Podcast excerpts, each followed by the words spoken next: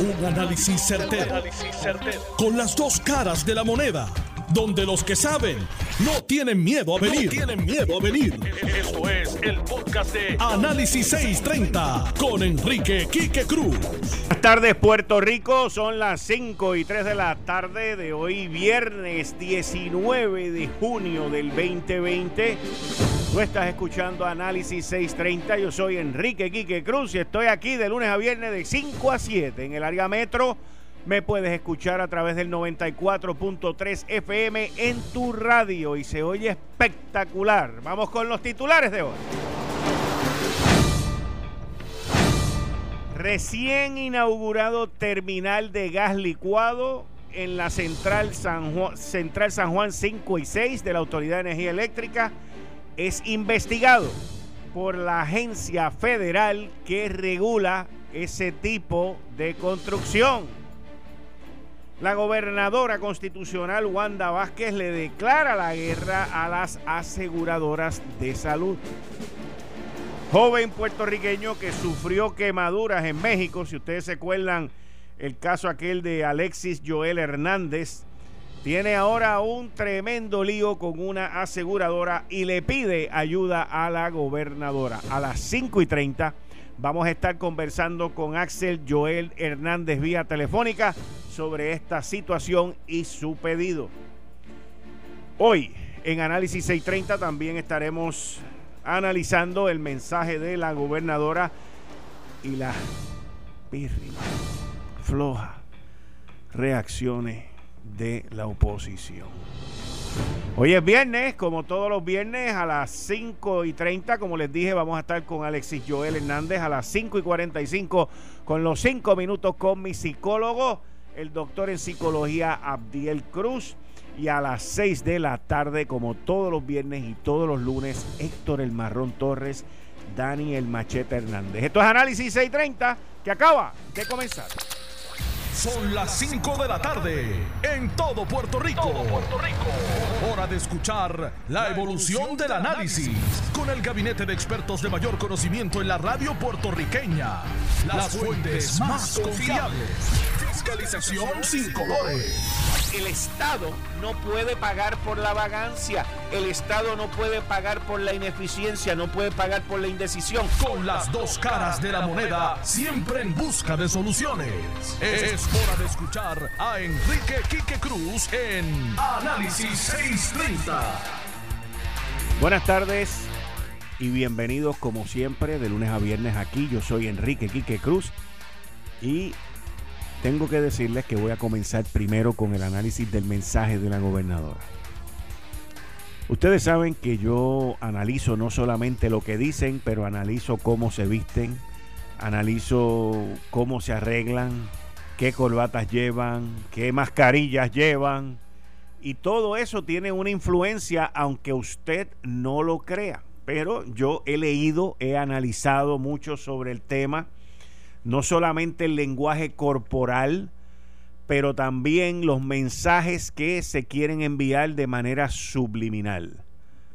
La gobernadora constitucional Wanda Vázquez tenía un vestido color violeta, pero era un violeta tenue, no era, no era, no era ni tan siquiera el violeta de, luto, de los entierros, era un violeta tenue un traje eh, cristiano. Ese es el micrófono que yo quiero. Este señor es, así, que, que me interrumpa. No, no solamente era un violeta tenue, apaciguado, pero también la gobernadora, eh, el, el, vestido, era un vestido fino, un vestido, un vestido elegante, eh, que se veía que era un vestido hecho a la medida. Vamos a estar claros de eso. ¿Qué significa el violeta? El color violeta es un color que se utiliza mucho por la realeza, por la nobleza. También tiene connotaciones de lujo, de poder, de ambición, de, de devoción, de paz y de magia. Así que ese era el mensaje que la gobernadora quería enviar. Hay mucha gente por ahí que dice que si usted mezcla el rojo con el azul sale el violeta. Yo de mezcla de colores no sé, pero solamente le comento varias de las cosas que he visto por ahí. La gobernadora dio un mensaje y les tengo que decir que, pues, como ha dicho prácticamente todo el mundo, fue un mensaje político, pero ¿ha habido algún político que no haya dado un mensaje de esto en año de elecciones? Ella hizo lo que todos esperábamos que iba a hacer. Inclusive en la columna que yo publiqué el pasado domingo, que se publicó el pasado domingo, este lunes, en el periódico El Nuevo Día, claramente yo se, se notaba ya lo que iba a ocurrir. Aquí en el análisis yo le dije a ustedes que se iban para Bellas Artes porque iba a tener la tecnología que no tiene en el Capitolio, iba a tener el espacio que no tiene en el Capitolio, iba a tener todo lo necesario para montar un espectáculo, porque el Centro de Bellas Artes es un sitio de espectáculo. Y eso fue lo que ocurrió. Y yo no la culpo a ella por lo que hizo, la podrán criticar, pero todos los que la critican hubiesen hecho lo mismo si hubiesen estado en su posición. En adición a eso, estaba la mascarilla color violeta. Jennifer se vistió de verde y un verde muy llamativo con la mascarilla verde también. Verde, el verde es de la esperanza. Y la mascarilla más original se la tenemos que adjudicar a Johnny Méndez, con su mascarilla allí, muy típica, eh, llamativa y sumamente interesante. Pero del mensaje, el mensaje fue muy balanceado, fue interesantísimo desde el punto de vista político, desde el punto de vista de unas primarias, desde el punto de vista que está en una campaña, en una campaña contra un contrincante en el Partido Nuevo Progresista, que es Pedro Pierluisi, y a quien del saque la gobernadora atacó. La gobernadora ataca a Pedro Pierluisi y dice también que ella no tiene, no tiene deudas con nadie, que ella tiene las manos limpias. Cuando uno le escucha y ve el mensaje completo, se da cuenta que el mensaje se escribió a base de las deficiencias que las encuestas demuestran y los puntos fuertes que ella demuestra como candidata. Ella, y estoy seguro que su grupo de campaña, Jorge Dávila y todos los que trabajan con ella, han estado encuestando.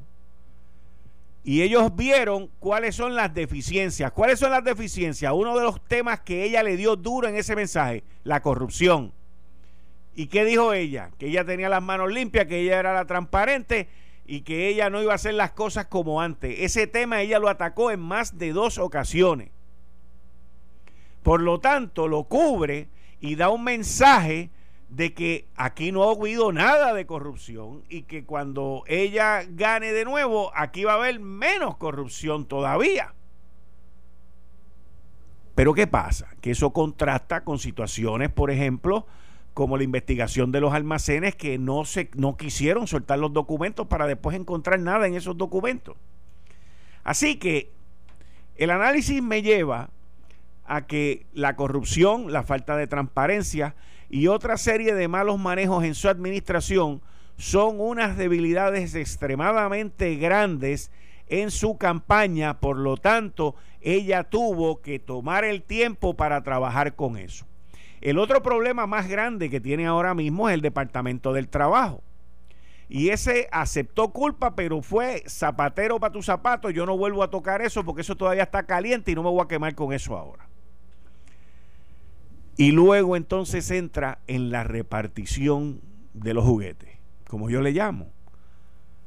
Ahí hay dinero para todo el mundo, pero dinero que ni se acaba. Y es impresionante toda la cantidad de fondos federales que se están repartiendo y que van a repartir. Y entonces llegamos a lo que yo entiendo es el punto más crítico del mensaje, el punto más importante del mensaje y el punto, por lo menos anoche, magistral, magistral, que es la declaración de guerra contra las aseguradoras. Y esa declaración de guerra tiene principio y tiene fin. Esa declaración de guerra se tiene que terminar antes del 9 de agosto. No existe más nada. Y esa declaración de guerra tiene que llevar una legislación y hay que ver si la Cámara de Representantes y el Senado, en el Senado yo no veo mucho problema, pero hay que ver si en la Cámara de Representantes van a aprobar las medidas que hay que aprobar.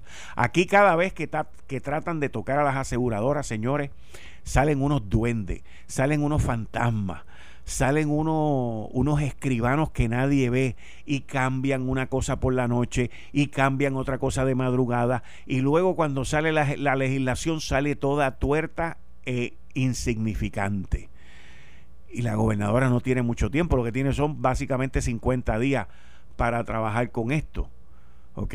Y eso es algo que ella es la que tiene que trabajar con esto en este instante en conjunto con el Senado, en conjunto con la Cámara y los representantes, que es donde principalmente va a tener el mayor problema. No tengo duda. Y ahí es donde van a entrar los cabilderos, ahí es donde va a entrar medio mundo y rey mundo a tratar de cambiar lo que ella quiera hacer. Eso va a ser visto eso va a ser observado, eso va a ser analizado por todos nosotros en los momentos en que ella está corriendo en una primaria. ¿Quién no ha tenido aquí un problema con una aseguradora? Y eso que ella no tocó el tema de los abusos que hasta el día de hoy cometen las aseguradoras en las reclamaciones del huracán María. En las reclamaciones del huracán María.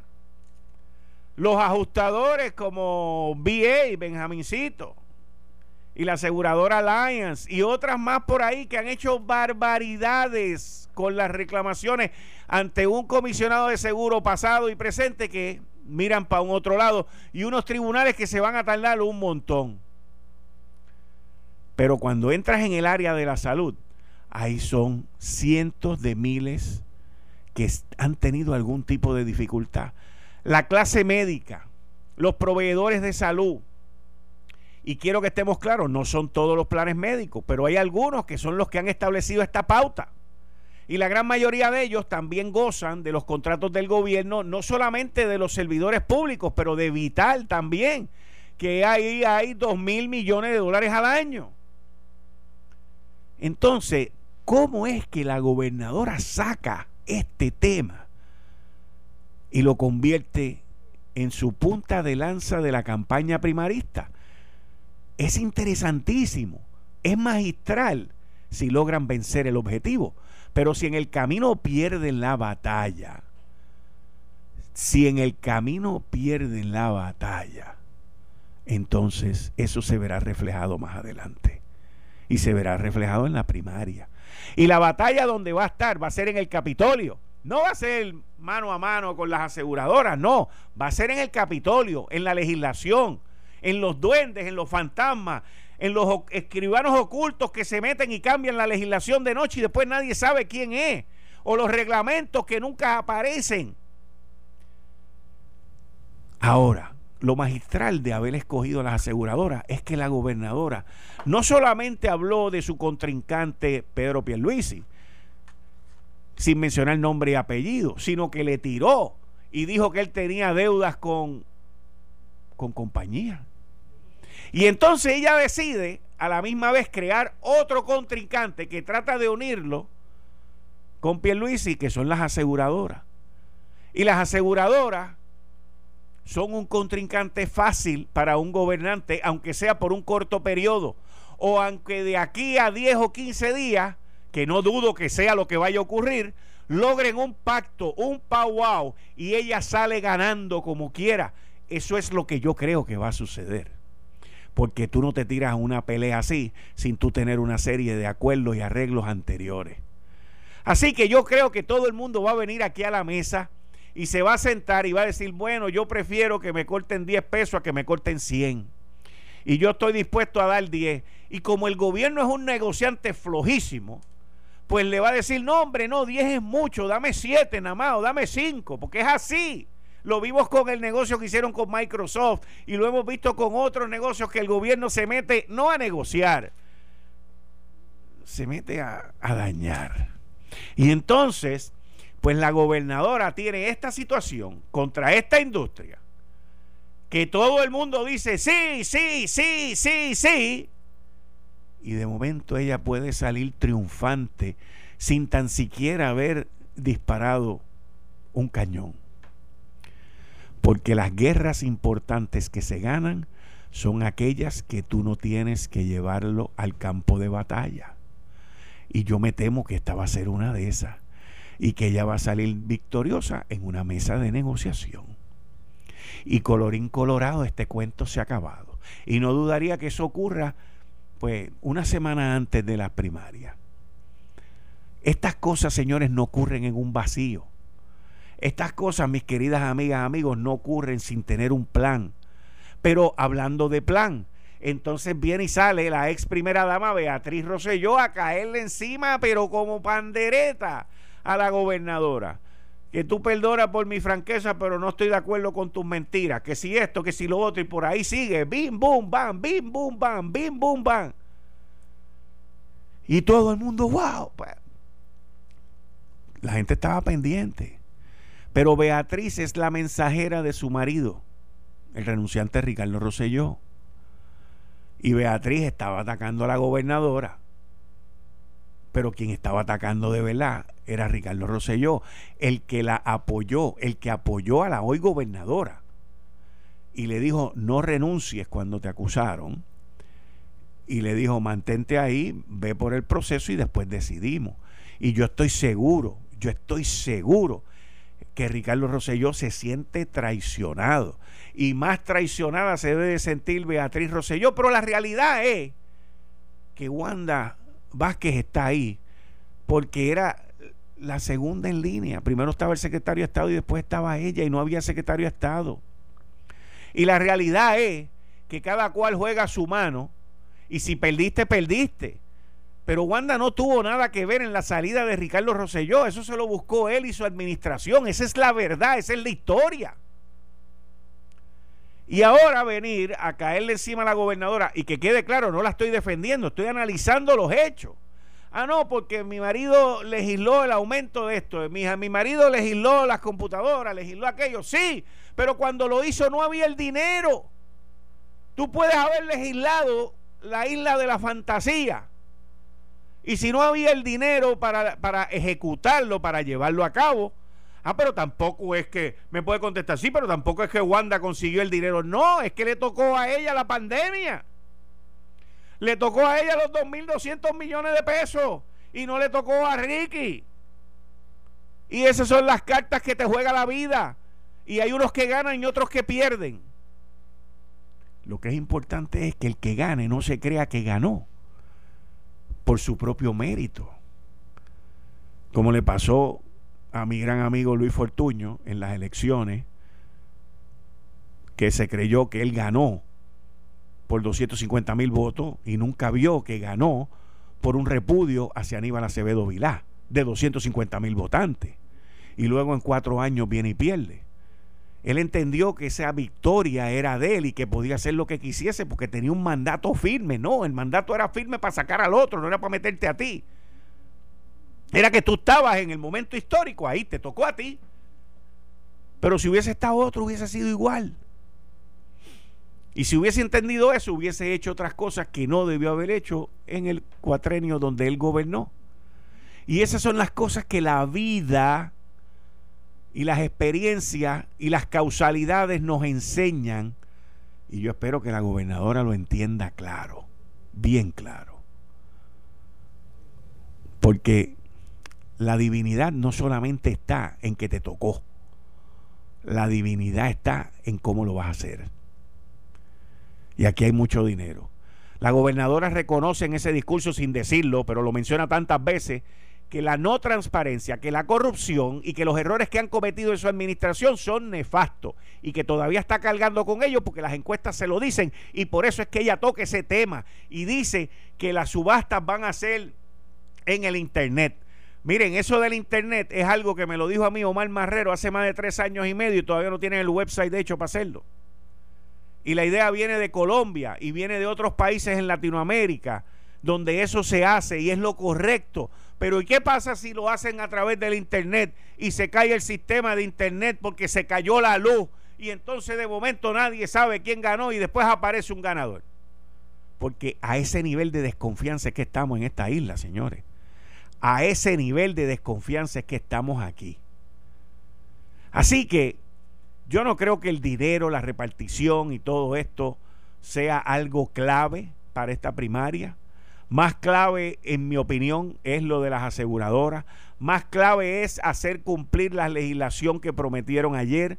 Más clave es la ejecución y que las cosas ocurran como ella dijo que van a ocurrir. Que el discurso era político, sí era político. Y si tú hubieses sido la gobernadora en ese momento, ¿tú hubieses hecho lo mismo? Seguro que sí todos los que la critican y todas las que la critican, escúcheme bien, todos y todas las que critican a la gobernadora por haber dado ayer un discurso político, todos y todas hubiesen hecho lo mismo y peor. Lo mismo y peor. Porque ella fue bastante comedida porque es un ambiente nuevo, es un escenario nuevo y se ve que ensayó muchísimo, se ve que se preparó muchísimo y se ve que se adiestró, se entrenó para dar el show. Y dio el show. Ahora, ¿qué pasó con la oposición?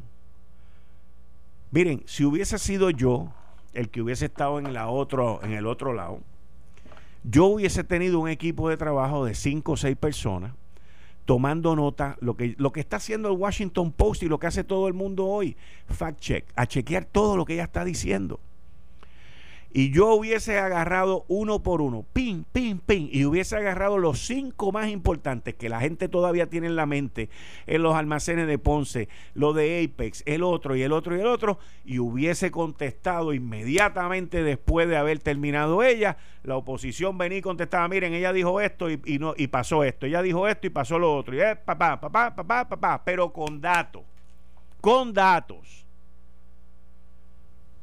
Los populares yo no los he oído hoy. He oído a dos o tres del PIB diciendo algo, pero nada, nada con impacto. O sea, yo creo que aquí todo el mundo se achantó. Se achantó de las pantallas, se achantó del show, se achantó del violeta del traje, que también me dicen que el violeta es parte, es un color feminista. Se achantó se achantaron de todo y no supieron por dónde atacarlo. Entonces vinieron, que si es un discurso político, que si es esto, que si es aquello. Esos son generalidades, señores. Se quedaron noqueados y le cantaron los tres segundos. Así que ese es el análisis del el discurso de la gobernadora. Pronto vengo con la llamada con Axel Joel Hernández, este joven puertorriqueño que sufrió unas quemaduras en México y que le pidió a la gobernadora que le ayude. Eh, estás escuchando el podcast de Noti1. Análisis 630 con Enrique Quique Cruz. 5 y 35 de la tarde de hoy, viernes 19 de junio del 2020. Tú estás escuchando Análisis 630. Yo soy Enrique Quique Cruz y estoy aquí de lunes a viernes de 5 a 7 como les dije, por vía telefónica, estoy con este joven puertorriqueño que sufrió severas quemaduras en todo su cuerpo. Alexander Joel Hernández, ¿cómo estás? Eh, muy bien. Gracias por la oportunidad. Para aquellos que no recuerden, cuéntanos el incidente tuyo que fue en México, una, una explosión, ¿verdad? Con una estufa de gas, lo que yo recuerdo. En un calentador de gas. Un calentador de gas, ok. Fueron en una, fue como en diciembre, ¿verdad? En enero 2019. Exacto. Adelante. Y ahí hubo una explosión, tuviste unas quemaduras, te trajeron a Puerto Rico, recuerdo todo lo que todo el suceso para traerte a Puerto Rico. Estuviste este hospitalizado, eh, estuviste en, en tratamiento y ahora veo que le has hecho un pedido a la gobernadora porque tienes una situación con el plan médico. Es correcto, pues tengo una situación que la aseguradora First Medical ¿cómo fue? Sigue, adelante. Ah, ok. Pues First Medical, mi aseguradora, pues siento que me hizo creer que que cubriría los servicios prestados en, en el hospital que estuve en Estados Unidos, porque tenía la cubierta de gastos médicos mayores. Ajá. Y pues confiábamos plenamente en que... Perdóname. No, no, yo no estoy hablando, yo te estoy escuchando. Lo que pasa es que Ah. tengo un ruido aquí. A ver, pues confiaban plenamente en que nos ayudarían y pues responderían, cumplirían con su parte de, de cubrirnos los gastos de 1.3 millones de dólares. Sin embargo, este año, alrededor de finales de abril, principios de mayo, pues nos denegar la factura y, no, y así nos dejaron. Explícame qué fue lo que... O sea, porque a ti te dieron el tratamiento, te cubrieron, o sea, te, te dieron a entender que te estaban cubriendo todo porque te dieron los servicios y nadie paró de, de, de cubrirlo, ¿es correcto? Sí, yo me atendí en un hospital militar. Correcto. Pues realmente lo- la, la comunicación que tenía con el hospital, ellos entendían que me iba a cubrir el seguro médico. Y en- desde que ocurrió, hicieron mi familia, ellos se comunicó con el seguro y, y ellos entendían que cubriría. Pero y, y entonces de este momento, año, pues, de momento, ¿cuándo salen con este tema de que, mira, me debes 1.3 millones de dólares? a mí me llegó una factura del, del hospital en a finales de diciembre de este, del año pasado, 2019. Ajá. Y desde ese momento pues empezamos a hacer las gestiones pertinentes para para ver qué iba a responder el plan, cómo iba a ser el, proceso y sin embargo le dieron muchas vueltas al asunto. Eh, nos contestaron que recibimos una llamada luego de múltiples intentos que nos dijeron que nos iban a ayudar, que sabían que mi caso era conocido. Sin embargo, cada vez que nos comunicábamos con esa persona no no contestaba. Y ahí nos empezamos como que a preocupar.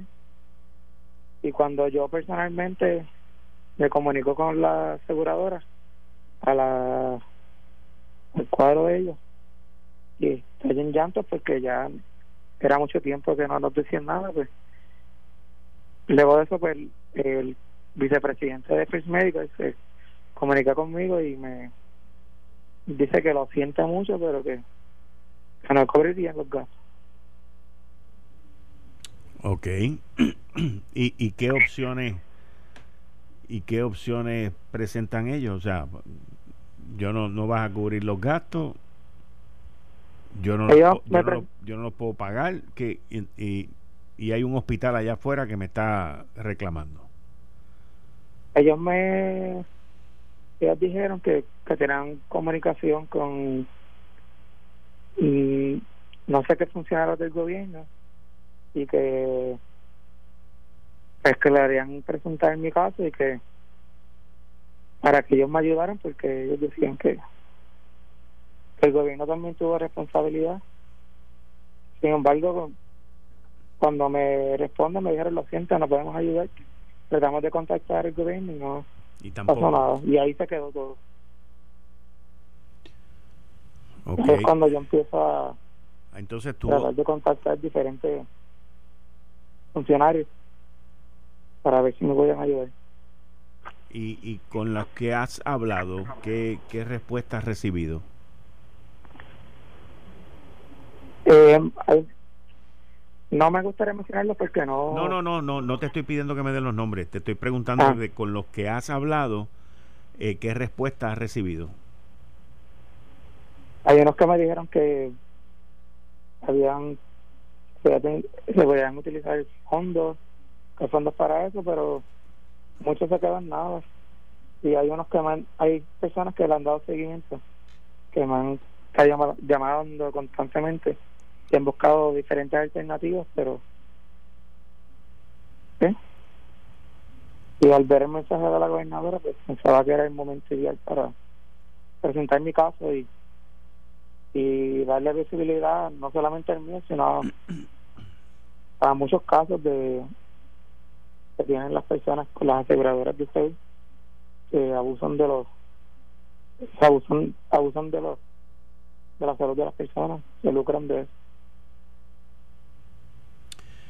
¿Qué mensaje o qué tú le dirías a la gobernadora ahora mismo respecto a tu situación?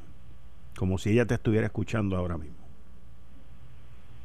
Pues mi mensaje a la gobernadora de salud, a la gobernadora, perdón, es que por favor atienda mi reclamo de porque esta es una situación que me estado afectando física y emocionalmente y y pienso que, que los pacientes no deben pagar el precio de, las políticas de de cómo bregan los seguros. Y pues le, le pido que por favor que como anunció en, su mensaje de de estado ayer que por favor pues que cumpla con su palabra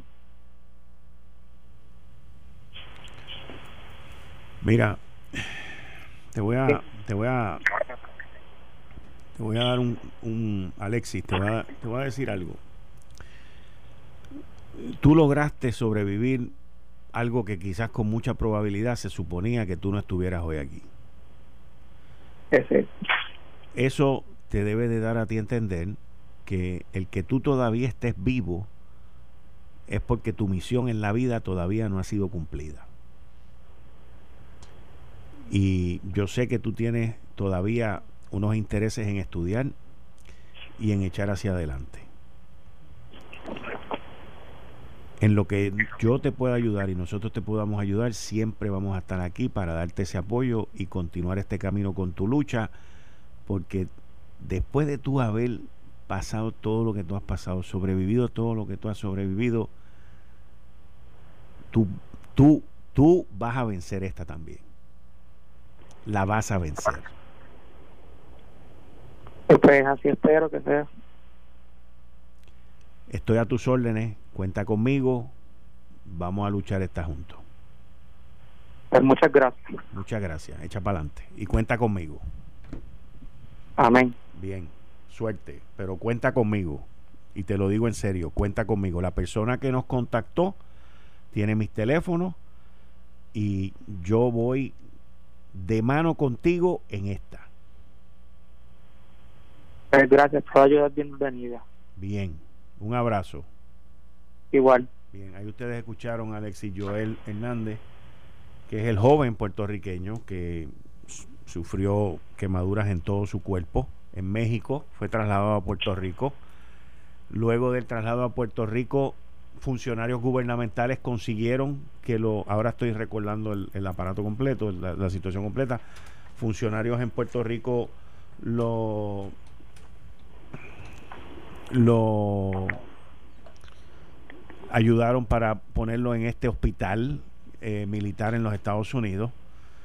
Eh, llamó un gran amigo que escucha este programa, el doctor Norman Maldonado, eh, y nos refrescó la memoria también que existe el fondo catastrófico que es para ayudar este, en este tipo de casos. En qué estatus está ese fondo no sabemos por eh, todos los cambios que han habido con la ley promesa, los planes fiscal y todo ese tipo de cosas.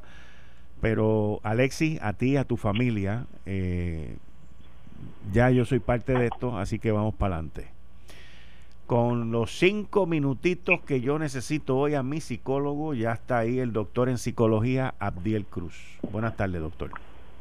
Buenas tardes, Quique, y buenas tardes a toda la audiencia. Siempre es un honor y, debo de comenzar mi participación dejando mi disposición a Alexis para ayudarle en su salud emocional de forma totalmente gratuita e incondicional.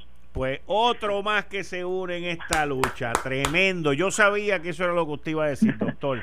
Así, que, yo me voy a encargar de que el teléfono suyo él lo tenga para que usted hable. Ve, yo te digo que esto, y va a seguir llamando gente. Mira, llamó el doctor Norman Maldonado, acabas de llamar tú, y va a seguir llamando gente porque esta la vamos a vencer con Alexis porque él tiene un propósito de vida. Lo vamos a acompañar, estamos de acuerdo, vamos a luchar con él y, y mi compromiso es llegar hasta la casa para poderle ayudar. Excelente. Yo le voy a pasar el teléfono. Claro, claro. Eh, precisamente, el tema de hoy es superando los obstáculos. Qué interesante. ¡Wow! Una de las alegrías más grandes de la vida es ser parte de algo más grande que tu propia existencia, era la frase de hoy. Yo eh, escribí esto esta mañana, no pensé que íbamos a tener la participación. Y no hemos hablado tampoco de temas ni nada. nada. Y hoy he estado bien mejorado de trabajo, pero pero el creador conoce toda la el orden y la agenda yo, yo postulo lo siguiente, Quique, si no consigues un milagro, conviértete en uno. No esperes que llegue. Empieza a desarrollar en tu vida o en la vida de tu familia un gran milagro. Evidentemente los seres humanos enfrentamos miles de retos a diario y ya escuchamos a Alexis. Sin embargo, la forma en que lo afrontamos, es decir, la forma en que manejamos esos retos, eso es lo que hace la diferencia con las demás personas. No hay, mire esta, mire esta postulación, esta tesis, no hay obstáculo en la vida que no podamos superar. Muchas veces se nos presentan problemas incalculables. Sabemos manejar alguna, algunos momentos dados y otros no sabemos cómo trabajarlo. Hay diferentes razones o formas. La manera en que actuamos para superar estos obstáculos en la vida es fundamental.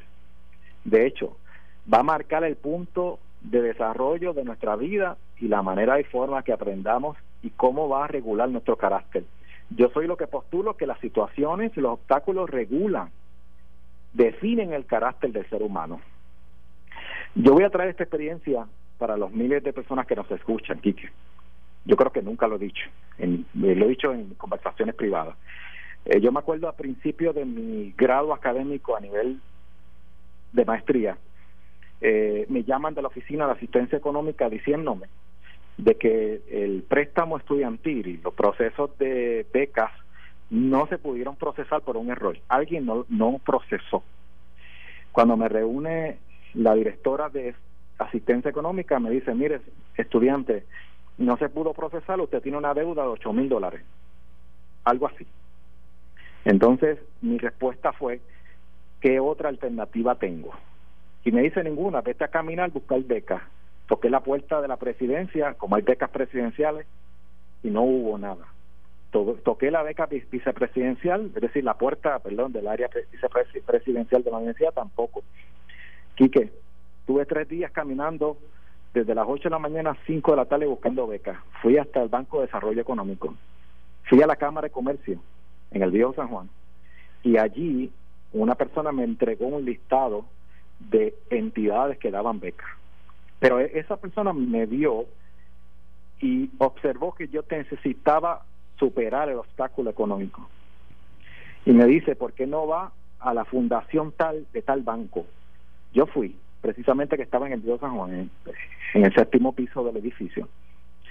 Toco la puerta y me dicen, no, es que nosotros no aceptamos eh, individuos para ofrecerle becas. Es decir, y la Junta de, de síndico que evalúa las becas no permite.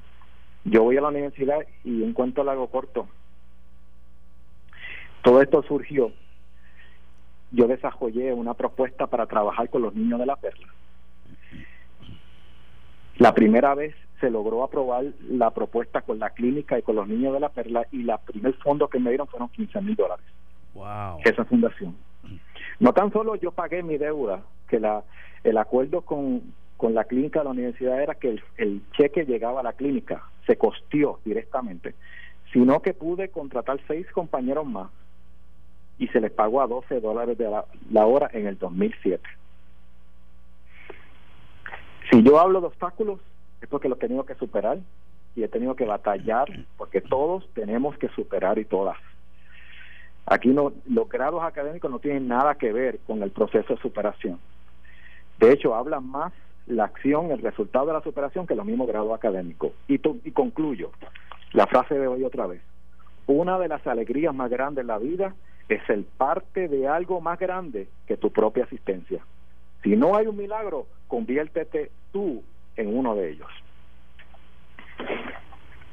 Repítamelo, doctor, por favor. Una de las alegrías. Una de las alegrías más grandes de la vida es ser parte de algo más grande que tu propia existencia.